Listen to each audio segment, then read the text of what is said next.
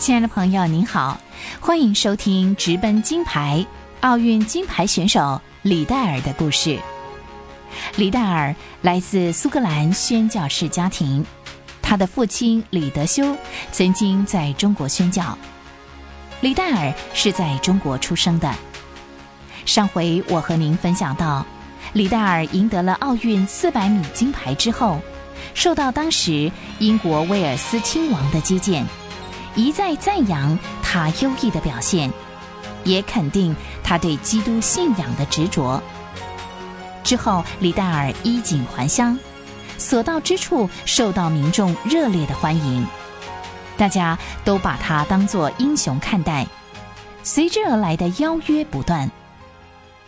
一九二四年，一场由爱丁堡市政首长以及牧师传道所邀约的晚宴上。李戴尔分享了他参加这一次奥运的感想。呃，我知道你们也希望我能讲一点参加奥运的感想。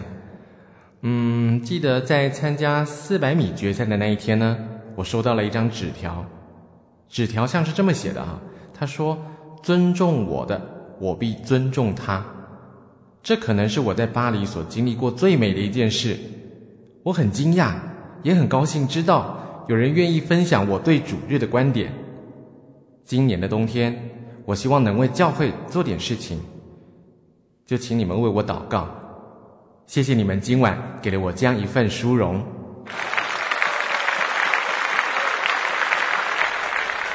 各位各位，在我手里有一份正要传送给李戴尔父亲李德修牧师的电报，容我在这里读出来给各位听。爱丁堡的丰盛大聚会，主席桑德斯男爵为李戴尔美好的成就，以及更宝贵的为坚守基督徒的原则所做高尚的道德见证，诚心的恭贺你们，各位。今天我们之所以聚集在这里，不是因为李戴尔是世界上跑得最快的人。而是因为这位年轻人能以平衡的心态看待他的赛跑生涯，并且在持守真理的原则相比的时候，能够看赛跑的成就当作粪土。在他的生命中有比运动更重要的事，而在这些事当中，最最要紧的就是忠于灵性的伟大法则。这位年轻人。看待遵守安息日和敬拜上帝这一个诫命，更胜于看待会褪色的冠冕。古代奥运会尊荣胜利者的习惯，就是为他树立一座雕像，并且豁免他所有公众的税务。但是我们没有这个权利，我们就请爱丁堡市长。史莱尔爵士代表市政府呈现给李戴尔一只金表和表链，作为他在奥林匹克得胜的永恒纪念。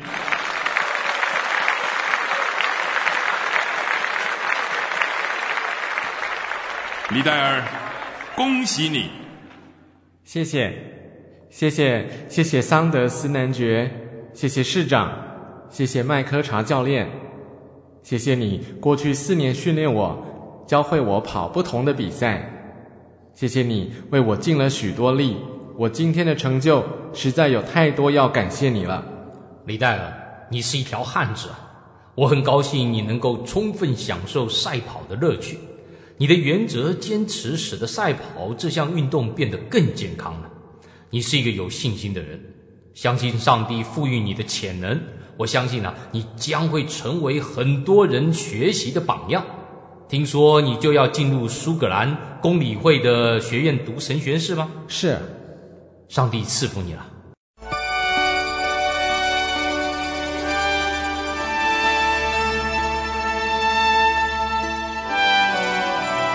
十八个月前，李戴尔向主说，他要以神所赐的才能来服侍他。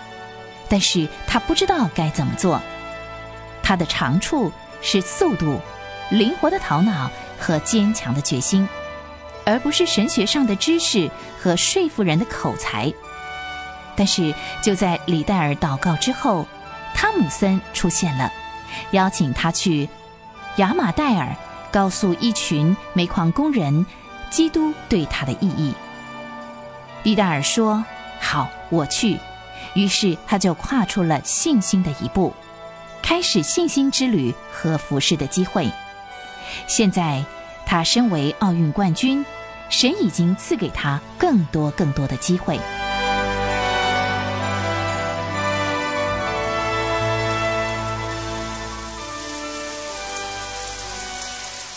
各位克里诺克的乡亲，我是汤姆森。今天呢，我给你们带来了一份大礼。你们这儿啊出了一位名人，就是远在中国服侍的李德修牧师。我呢，把比他更有名气的儿子李戴尔给带来了。今天下着大雨，没想到还有上千位朋友，你们愿意撑着伞要听这位奥运冠军的演讲。哇，特别高兴。看到很多年轻朋友也来了。这位奥运冠军李戴尔呢，他也很年轻，他才二十二岁。他要跟你们分享耶稣基督对他的意义。所要讲的题目是：当趁着年幼，纪念造你的主。好，我们掌声欢迎他。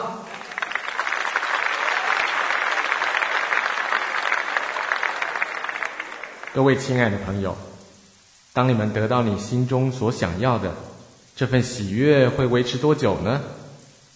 当你回到家里看见乱糟糟的房子，可能你的喜悦就不见了。我希望给你一些更持久的东西，能让你面对不如意的环境的时候，仍然保持心中的喜悦。或许你会问，这种坚持的力量来自何处呢？我告诉各位，来自内心。来自造你的主，当趁着年幼纪念造你的主。我努力的寻找他，我找到了。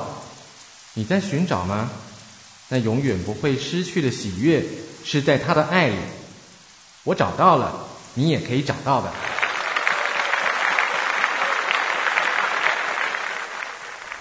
八月中，李戴尔随着格拉斯哥学生布道团来到了爱丁堡以南的。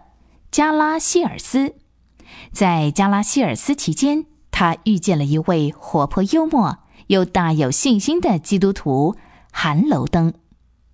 韩楼登是一位身材高大、相貌堂堂的年轻人，留着浓密的胡子。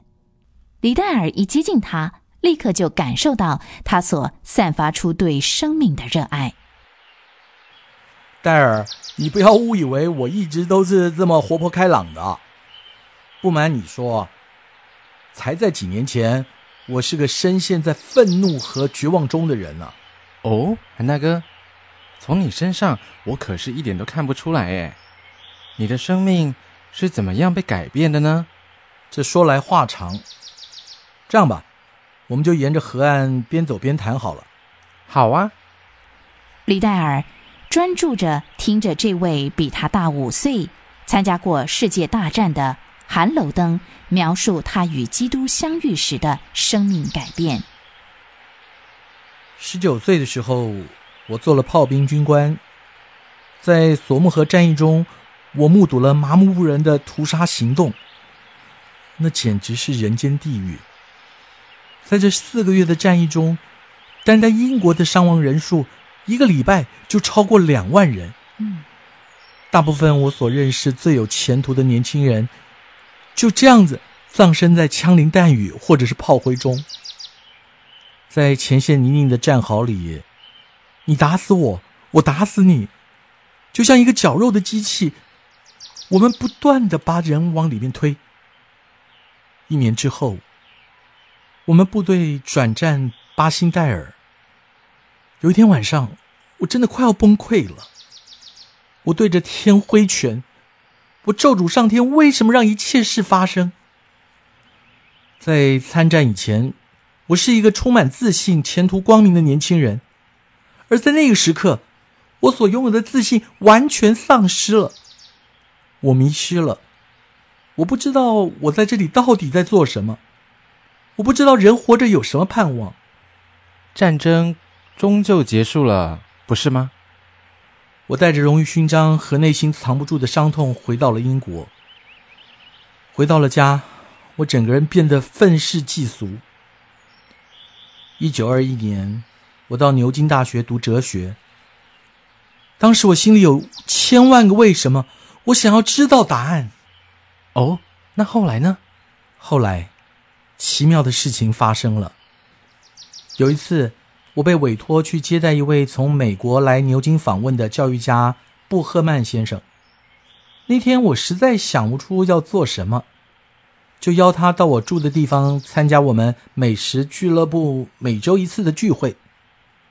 那天来了二十四个年轻人，多数是退伍军人，都是来我住的地方吃吃喝喝的。他们在我那儿吃饱喝足了，抽着烟，捧着啤酒。话匣子就打开了，哦，那你们都聊些什么呢？那天晚上可巧了，我们聊着一个主题：如何把世界扶正。聊到快十一点，都还没有聊出个结论。因着战争阴影，使韩楼登愤世嫉俗，丧失自信。那一次特别的聚会，是否能够解答韩楼登心中的疑问呢？这位来自美国教育家布赫曼先生，又能够提供什么样的答案呢？韩楼登对于李戴尔日后又有什么样的影响力呢？欢迎您下回继续收听《直奔金牌李戴尔的故事》。